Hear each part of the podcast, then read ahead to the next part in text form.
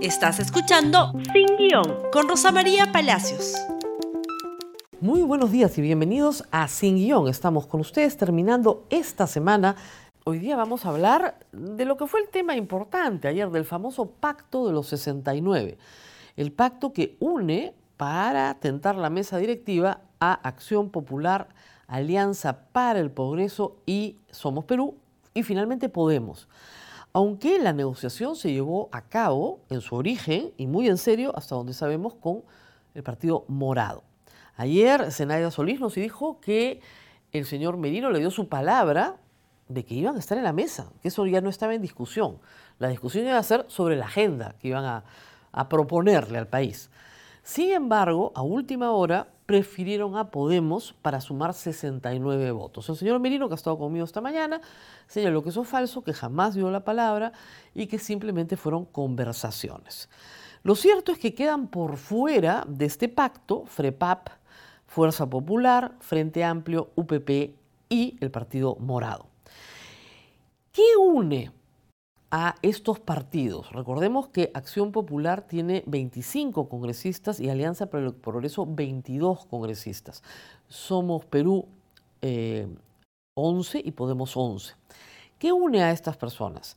Pues hay una clara identidad, digamos, en los líderes de estas agrupaciones políticas. Son propietarios de universidades privadas.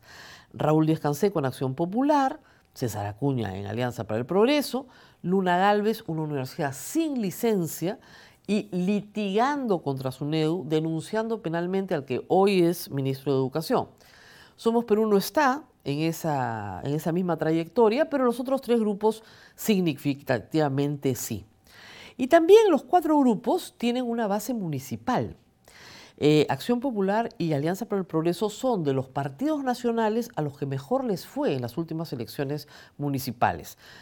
No es eh, verdad que hayan obtenido mayorías, digamos, absolutas, pero es a los que mejor les fue fuera de los movimientos independientes. Somos Perú, tiene una base municipal y Podemos procede, es una decisión, el señor Luna se descinde de Solidaridad Nacional que manejó la Municipalidad de Lima, como ustedes saben, por muchos años y muchas municipalidades distritales.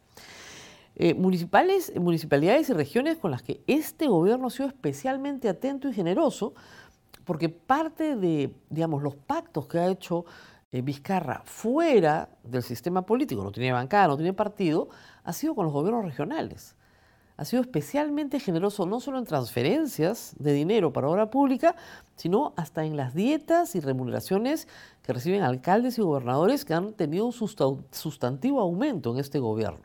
Entonces, base municipal y universidad privada.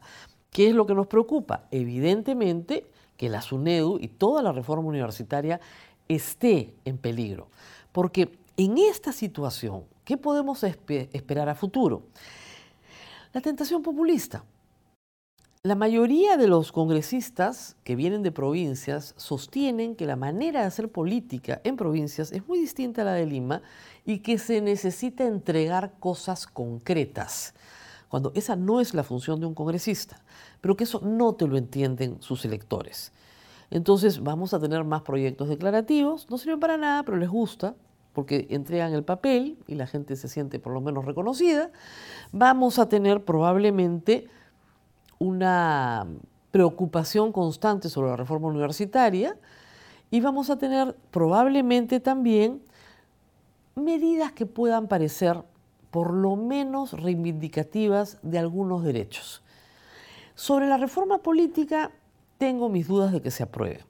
Primer problema, la reforma política que ya está publicada en el peruano exige que los partidos políticos tengan un mínimo de militancia, 20.000 militantes. Esto se aprobó en agosto del año pasado. Muy bien, se publicó, digamos, en el peruano en agosto del año pasado. Para abril de este año, y estamos en febrero, todos los partidos, los 24 que tienen hoy actualmente inscripción, tienen que tener más de 20.000 militantes. ¿Cuántos tienen más de 20.000 militantes? 10. Los otros 14 no tienen. ¿Qué va a pasar? Lo primero que van a hacer en el Congreso es prorrogar, sino derogar, porque no tienen los 20.000 militantes. Y esta mañana me advirtió el señor Merino que en Acción Popular no les gustan las primarias abiertas, simultáneas y obligatorias. Ellos quieren tener su propia elección interna, como siempre han manejado sus candidaturas.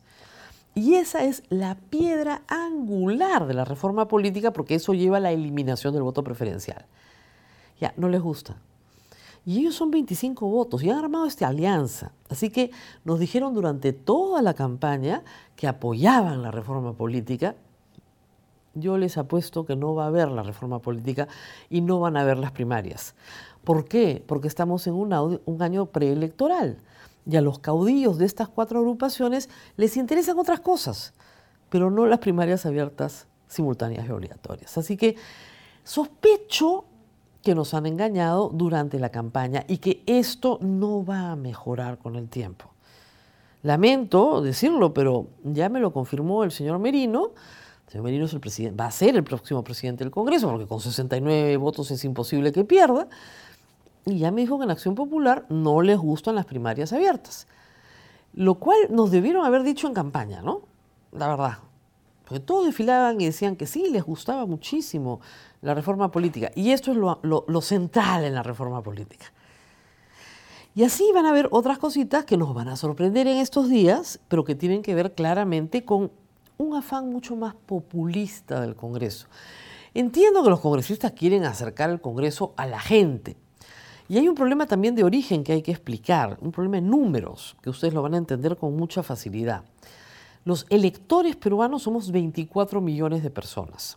6 millones no fueron a votar, votamos 18. De esos 18, 4 millones votaron nulo y blanco, quedamos 14. De esos 14 millones, con esos 14 millones se fija la valla, 750 mil votantes más o menos, muy bien. De esos 14 millones, 4 millones de votos no pasaron la valla, no están representados en el Congreso.